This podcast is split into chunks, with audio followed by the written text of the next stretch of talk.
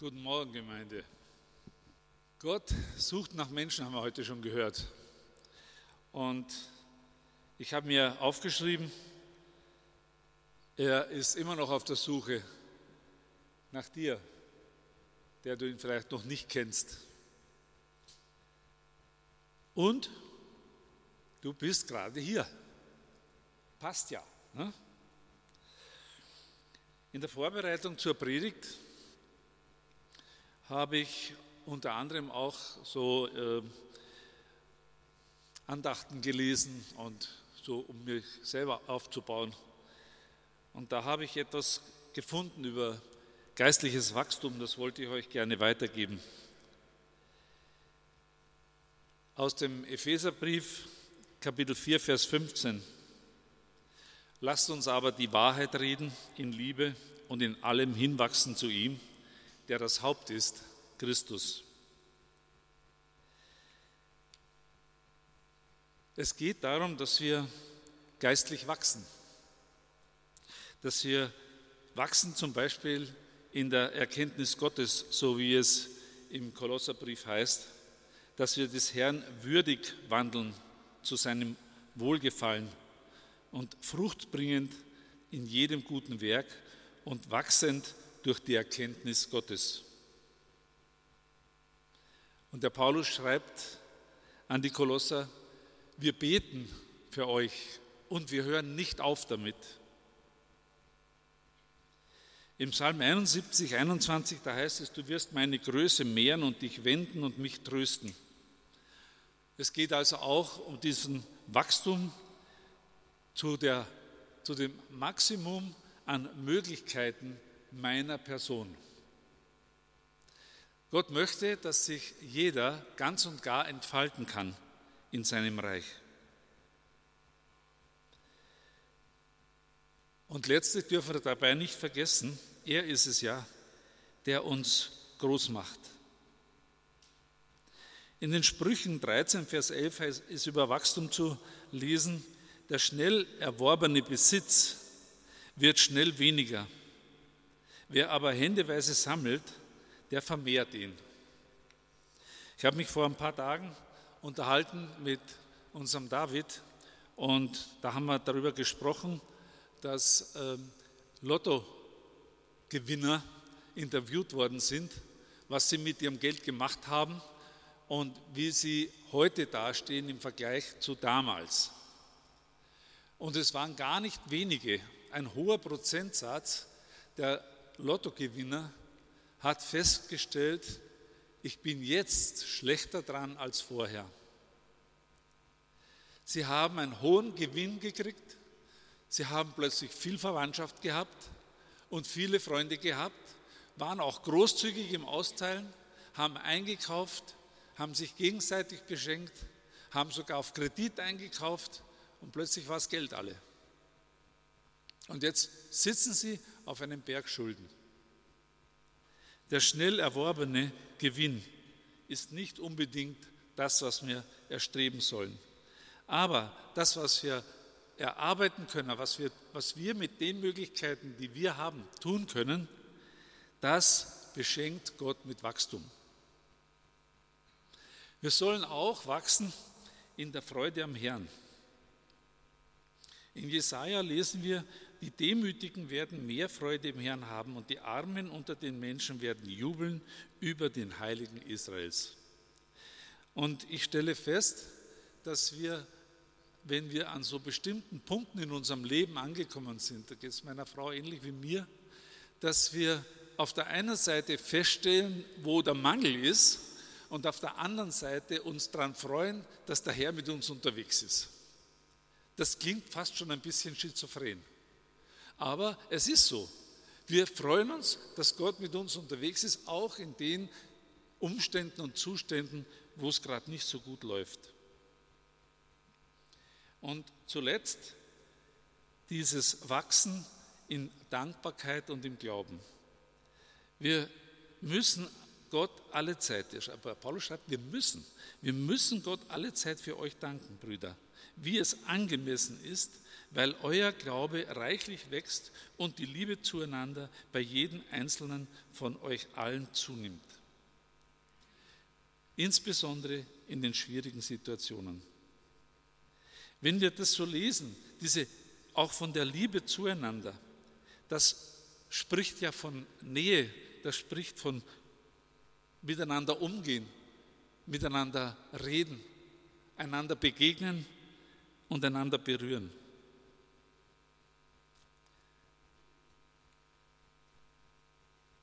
Mein Thema heute für die Predigt ist Berührungen.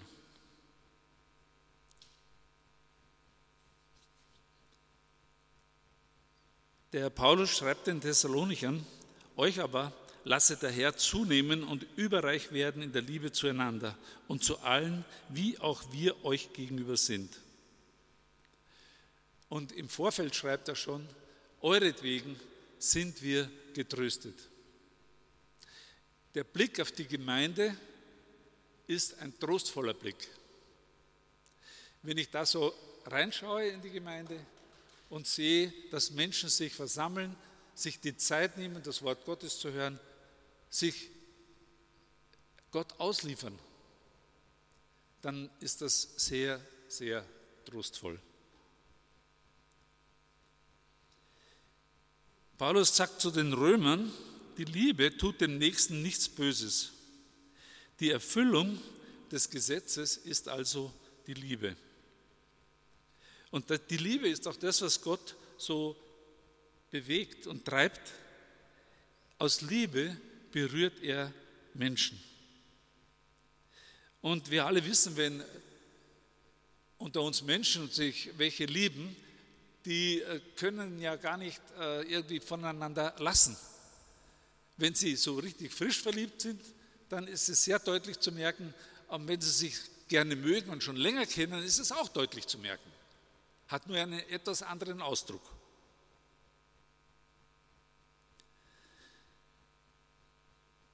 Mit Jesus und seinen Nachfolgern ist es ähnlich. Im Lukas 9:23, da wird davon geredet, dass uns Jesus beibringen will, wer sein Leben erhalten will, der wird es verlieren. Das ist so eine, so eine Aussage, die ich am Anfang meines Glaubenslebens gelesen habe und ich dachte, wer soll das verstehen? Und es hat eine Zeit lang gedauert, bis ich angefangen habe, das zu verstehen. Dieser Widersinn da drinnen, sein Leben loslassen, um es zu gewinnen. Und dann sagt Jesus,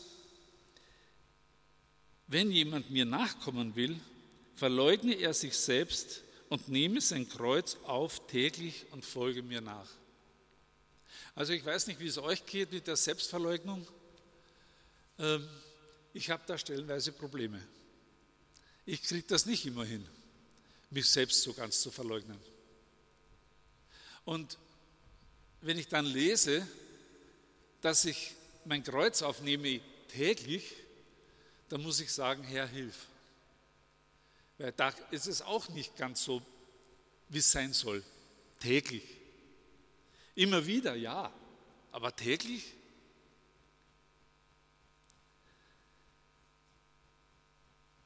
Jesus sagt in Lukas, wer nicht sein Kreuz trägt und mir nachkommt, kann nicht mein Jünger sein. Und da wird es dann schon enger. Im Vorfeld sagt er sogar, wer nicht Vater und Mutter hasst, um meinetwillen.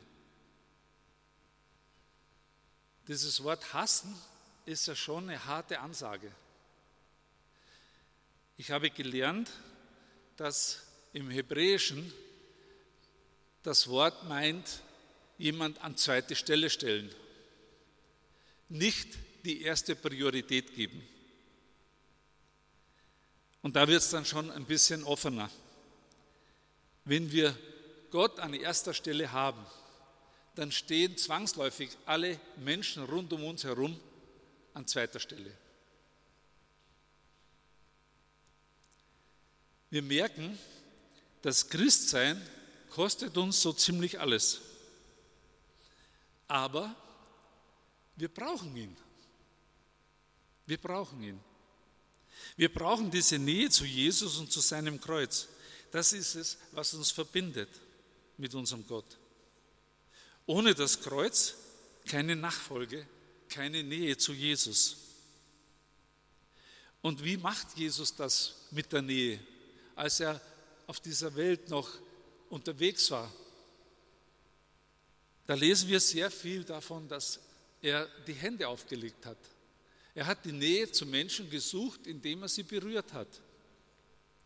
Und Berührung ist auch in unserem Leben ein wichtiger Punkt.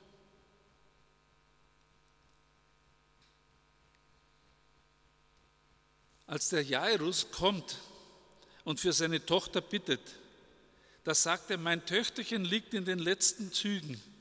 Komm und lege die Hände auf, damit sie gerettet wird und lebt.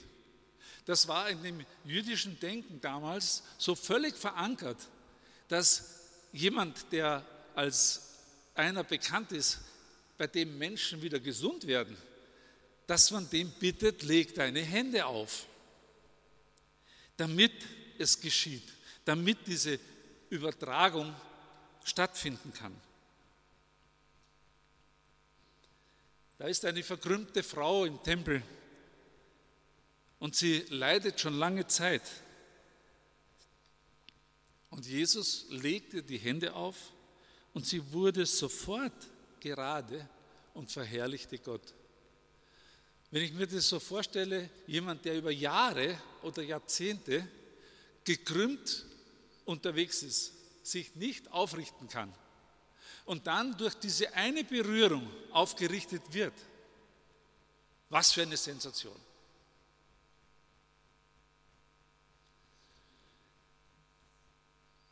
Als letzte Stelle bezüglich dieser Handauflegung zur Heilung, da möchte ich auf Lukas 4,40 schauen. Als aber die Sonne unterging, brachten alle, die in mancherlei Krankheiten Leidende hatten, sie zu ihm. Er aber legte jedem von ihnen die Hände auf und heilte sie.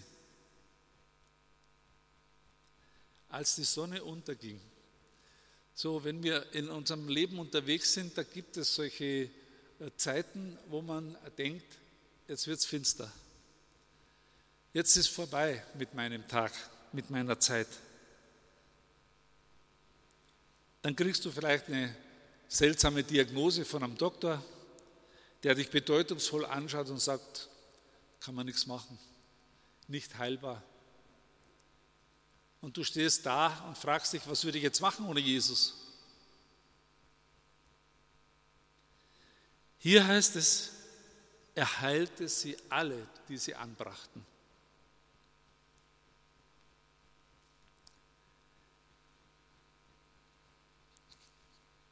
Wenn ich davon lese, dass Jesus einen Blinden heilt, indem er ihm die Hände auflegt und dann sagt er, was siehst du? Dann sagt er, ja, ich sehe die Menschen umherlaufen wie Bäume. Also irgendwie undeutlich, aber ich kann was erkennen. Dann legte er nochmal die Hände auf und dann sah er deutlich und war wiederhergestellt und sah alles klar. Soweit die Berührungen, die Jesus gemacht hat, die ich da zusammengesammelt habe. Aber eine war mir noch wichtig, diese Berührung in eigener Sache habe ich es genannt.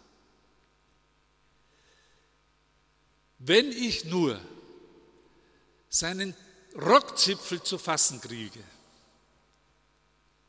dann geht es mir besser. Das sagte die blutflüssige Frau, die zwölf Jahre lang gelitten hat unter dieser Erkrankung. Und sie tritt von hinten an ihn heran. Sie spricht ihn nicht an und gar nicht, sondern geht einfach von hinten ran und packt seinen Rockzipfel an. und wird gesund. Berührung ist etwas ganz Wichtiges. Gott möchte uns berühren und er möchte, dass wir uns nach ihm ausstrecken und ihn berühren.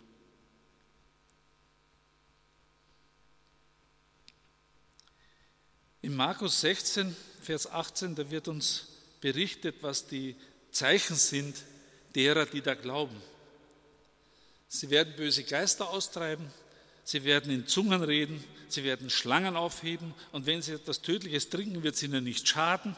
Schwachen werden sie Hände auflegen und sie werden sich wohlbefinden. Ist jemand da, der schon mal jemand die Hände aufgelegt hat und es ist besser geworden mit dem anderen? Ist das schon mal passiert? Oder hast du erlebt, dass jemand dir die Hände aufgelegt hat und es ist besser geworden? Ich sehe, wir haben durchaus Bedarf an diesen Dingen.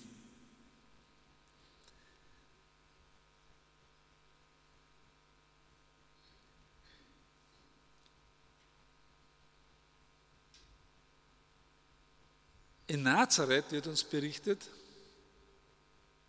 konnte Jesus kein Wunderwerk tun. Da heißt es, kein Wunderwerk. Und dann kommt wie so ein kleines Nebenbei, außer dass er wenigen Schwachen die Hände auflegte und sie heilte. Also das ging doch noch. Obwohl, wie es dann später heißt, kaum Glauben zu finden war. Und Jesus verwunderte sich über ihren Unglauben. Es gibt Hände auflegen auch zum Trost. Diese Berührung zum Trost für einen anderen. In Matthäus 11, 28, da ruft Jesus alle und keiner soll zurückbleiben. Kommt her zu mir alle, ihr mühseligen und beladenen, und ich werde euch Ruhe geben. Im 2. Timotheus 1,6, da schreibt der Paulus dem Timotheus und sagt, aus diesem Grund erinnere ich dich. Ich erinnere dich, lieber Timotheus, die Gnadengabe Gottes anzufachen, die in dir durch das Auflegen meiner Hände ist. Also dieses Überzeugtsein davon, dass Paulus sagt, ich weiß, ich habe dir die Hände aufgelegt und dir eine Gabe weitergegeben.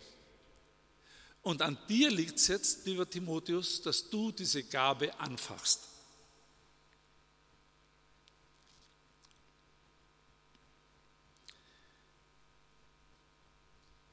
Als die Menschen die Kinder zu Jesus brachten, haben die Jünger abgewedelt und gesagt, ja, weg hier, ein Lehrer hat jetzt keine Zeit dafür. Ne? Aber Jesus war da anderer Meinung. Und er sagt, lasst sie zu mir kommen. Lasst sie zu mir kommen, legt ihnen die Hände auf und betet für sie. Und dann hat er sie entlassen. Selbst bei dieser Verwaltungsaufgabe in der Apostelgeschichte, wo Streit entsteht in der Gemeinde, weil die griechischen Witwen vergessen wurden, werden Leute eingesetzt, die sie dann vor die Apostel gestellt haben. Und als sie gebetet hatten, legten sie ihnen die Hände auf.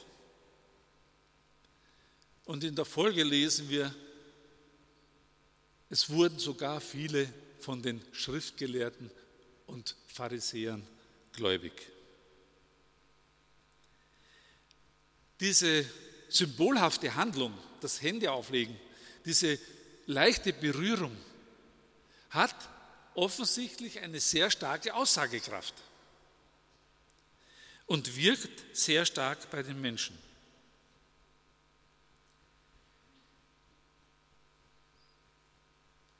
In der Apostelgeschichte lesen wir, euch zuerst hat Gott seinen Knecht erweckt und ihn gesandt, euch zu segnen, indem er jeden von euch seine, von seinen Bosheiten sich abwendet.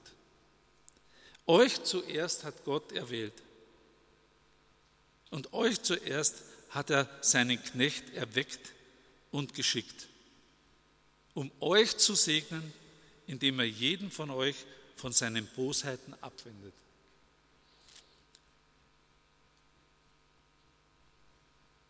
Wir erinnern uns vielleicht, dass auch einem Abraham gesagt worden ist, durch dein Geschlecht sollen gesegnet werden alle Völker.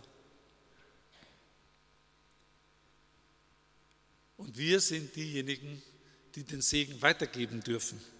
Wir haben ihn zuerst empfangen, wir geben ihn weiter. Die Juden haben ihn zuerst empfangen, sie geben ihn weiter. Im 1. Korinther 4,12, da heißt es, bis jetzt halten wir noch durch und mühen uns ab und arbeiten mit unseren eigenen Händen. Geschmäht segnen wir, verfolgt dulden wir. Wir sind wie die Fußabtreter geworden. Und trotzdem segnen sie.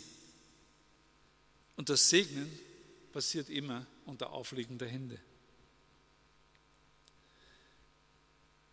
Wo wir vom Abendmahl lesen, 1. Korinther 10, 16, da heißt es, der Kelch des Segens, den wir segnen, ist er nicht die Gemeinschaft des Blutes des Christus und das Brot, das wir brechen, ist es nicht die Gemeinschaft des Leibes des Christus? Unvergleichbar mit irgendwas anderem und unvereinbar mit irgendwas anderem. Der Christoph hat heute gesagt, diese Gießkannengeschichte ne, mit der falschen Flüssigkeit drin. Wir müssen nicht denken oder annehmen, dass wir unser Leben so gestalten können, wie es uns gefällig ist. So ein bisschen Gottesdienst, so ein bisschen Glauben, so ein bisschen hier, ein bisschen da, von allem zusammen, dann sind wir gut unterwegs. Ja, du bist vielleicht unterwegs, aber ganz sicher nicht gut.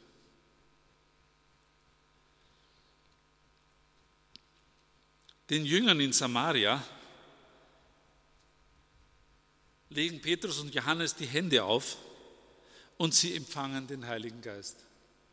Wir stehen kurz vor einer Taufe. Und das Gebet heute im Gebetskreis war, Herr, schenke, dass sie erfüllt werden mit dem Heiligen Geist. Und ich glaube, das wird geschehen. Das sind Dinge, da muss man Gott nicht so sehr lange bitten. Es ist nicht für dich selbst, es ist für den anderen und es entspricht dem Wort Gottes auf jeden Fall.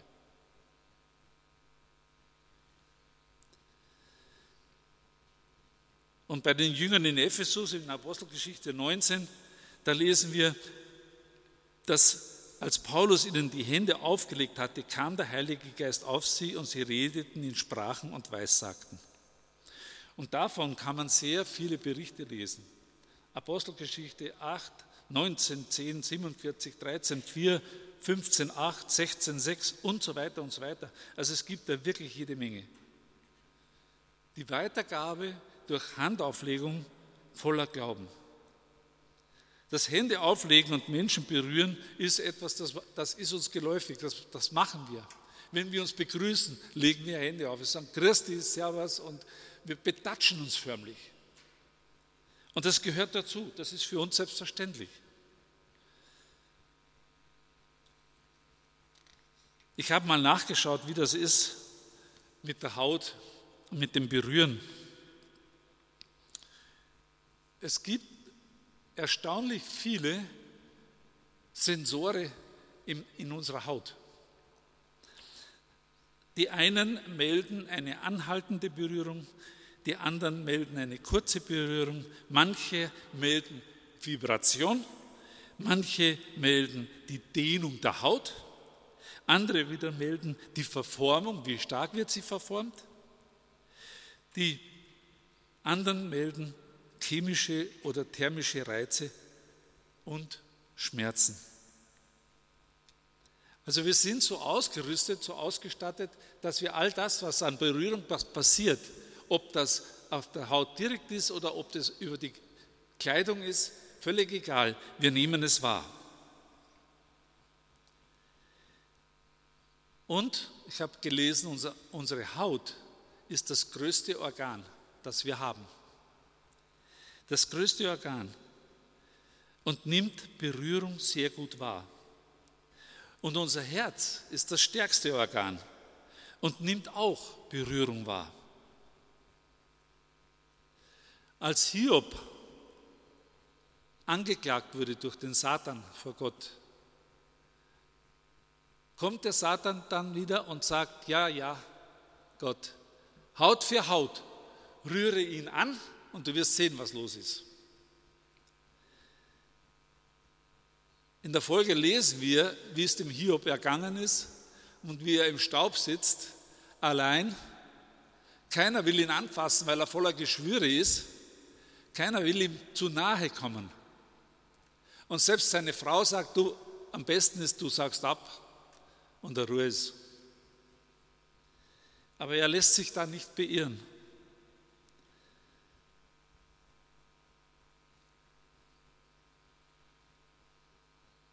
In den Sprüchen lesen wir, mehr als alles andere bewahre dein Herz, denn daraus quillt das Leben. Und wir merken, wenn wir unser Herz tatsächlich auf Menschen richten, wenn wir tatsächlich bereit sind, uns von den Menschen berühren zu lassen, auch im Herzen, dann passiert da etwas. Da wächst eine Beziehung, da wird sie stark. Unser ganzes Wesen ist auf Beziehung, Beziehung und Berührung ausgelegt. Ob Haut, Herz oder Hände, dieses Berühren ist in der Bibel eine übliche Sache. Und selbst die geistlichen Vorgänge werden durch Berührung von Hand und Herz initiiert. Ich habe eine Stelle gefunden, und die habe ich mich erinnert, aus dem 2. Könige 13, Vers 16. Da geht es um den Joasch, um diesen König, der Rat sucht beim Propheten. Der Prophet ist schon alt, kurz vor seinem Ableben. Und da sagt er zu dem König, spann deinen Bogen. Und dann sagt er, mach's Fenster auf. Und dann legt der Prophet seine Hände auf die Hände des Königs und sagt, schieß den Pfeil. Und der macht das dann und bekommt dann diese Aussage, Pfeil des Sieges des Herrn über Aram. In der Folge sagt der Prophet, nimm die Pfeile und schlag auf den Boden. Und der schlägt dreimal und hält inne. Und der Prophet wird ganz sauer und sagt, zu schlagen wäre fünf, sechsmal gewesen, damit du den Sieg davonträgst. So wirst du nur dreimal siegen. Also auch hier die Bedeutung der Handauflegung des Propheten auf die Hand des Königs.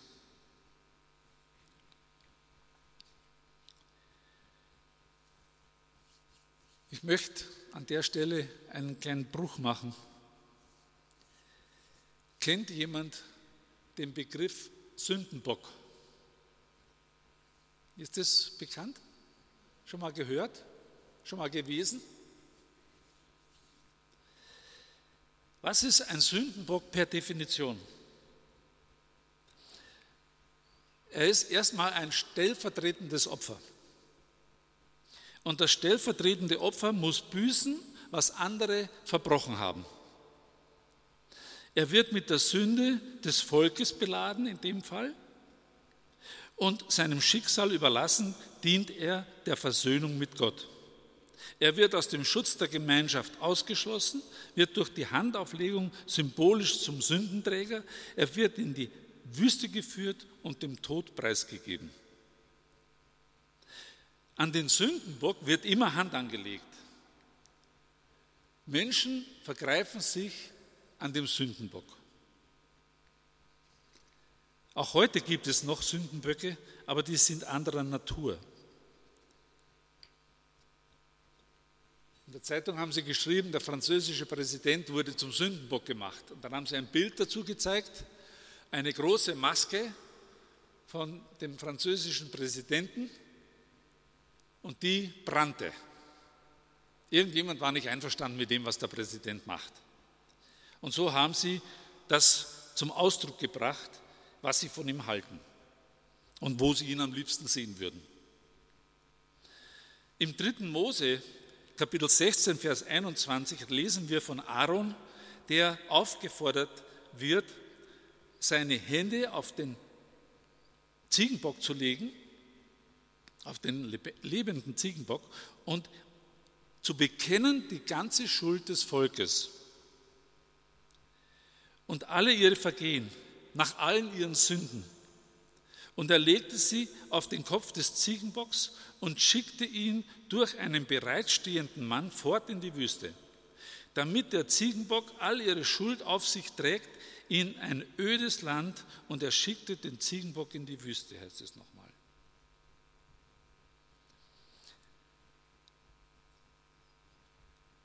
Ein wenig später lesen wir von dem Brandopfer und er soll seine Hand auf den Kopf des Brandopfers legen und es wird wohlgefällig angenommen werden für ihn, um Sühnung für ihn zu erwirken. Dabei geht es um denjenigen, der das Brandopfer bringt, seine Sünde bekennt, indem er die Hand auf das Opfer legt und das wird von Gott wohlgefällig angenommen. Johannes ruft in der Wüste, als Jesus kommt, siehe das Lamm Gottes, das die Weltsünde hinwegträgt. Und Jesus kommt, um sich von Johannes taufen zu lassen. Auch an Jesus hat man damals Hand angelegt und sich damit an Gott selbst vergriffen. Die Schuldübertragung fand statt. Jesus ist gekommen, den Menschen das Leben zu bringen und er ist als Licht gekommen in diese Welt. Und die Menschen kamen zu ihm, um, und zwar im Finstern, um ihn vor Gericht zu schleppen und zu töten. Und das alles hat er erlitten und erduldet. Und er ist immer noch derselbe. Gestern, heute und in Ewigkeit. Im Hebräerbrief 13,8 lesen wir davon, dass sich Gott nicht ändert. Aber was bleibt ist, dass er immer noch dieses Angebot hat, dass er deine Sünde trägt dass er deine Sünde nimmt und sie wegnimmt und löscht. Heute noch begegnet Jesus seinem Volk im Hier und im Jetzt. Damals lesen wir, dass ein Mann gerufen hat, Sohn Davids, erbarme dich meiner. Und Jesus bleibt stehen. Die Jünger haben wieder mal abgewedelt und haben gesagt, er soll still sein, Ruhe geben. Aber Jesus bleibt stehen und befahl, dass sie ihn herbrachten. Als er sich aber näherte, fragte er ihn und sagte, was willst du, dass ich dir tue? Und das ist so diese, diese für mich geheimnisvolle Frage. Warum fragt der, der alles weiß, der allwissende Gott, diesen blinden Mann, der für jeden sichtbar blind war, was willst du, dass ich dir tue? Und der Blinde sagt, ich will sehend werden. Und Jesus sagt zu ihm, sei sehend, dein Glaube hat dich geheilt. Und ich sehe vor meinem inneren Auge diese Szenerie, wie Jesus diesem Mann die Hand auflegt, während er mit ihm redet. Und da heißt es, und sofort wurde er sehend, folgte ihm nach und verherrlichte Gott. Und das ganze Volk, das es sah, gab Gott die Ehre. Voller Achtsamkeit geht Jesus mit den Menschen um, die zu ihm kommen. Voller Achtsamkeit ist er heute noch. Heute, wenn wir seine Stimme hören, sollen wir unser Herzen nicht verstocken. Achtsamkeit, das meint, hier und jetzt da zu sein, diese innere und äußere Welt bewusst wahrzunehmen. Das heißt auch still zu werden und zu beobachten, mal völlig abschalten, sich nicht zu allem gleich eine Meinung bilden.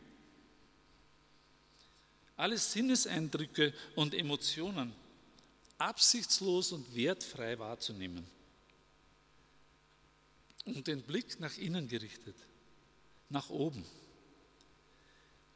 Da gibt es sogar eine medizinische Folge. Das senkt den Hormonspiegel, habe ich gelesen. Der Stress wird reduziert und die Amygdala, unser Alarmzentrum im Kopf, beruhigt sich.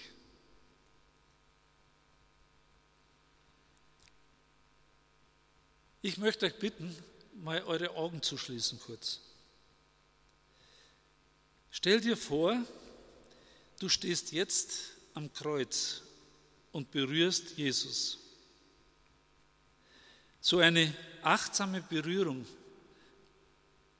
wo du nichts anderes denkst, sondern nur das, was dich mit Jesus verbindet oder verbinden soll. Das, was du möchtest, dass er für dich tut. Dieses Unerlässliche für die Beziehung mit ihm. Jetzt, in den heutigen Tagen, ist es möglich, wenn wir uns darauf konzentrieren, wir können in unseren Gedanken bei Jesus am Kreuz sein, direkt da, wo er gestorben ist. Und wir können ihn berühren und unsere Last abgeben. Und seine Berührung wird uns heilen. So wie damals diese blutflüssige Frau.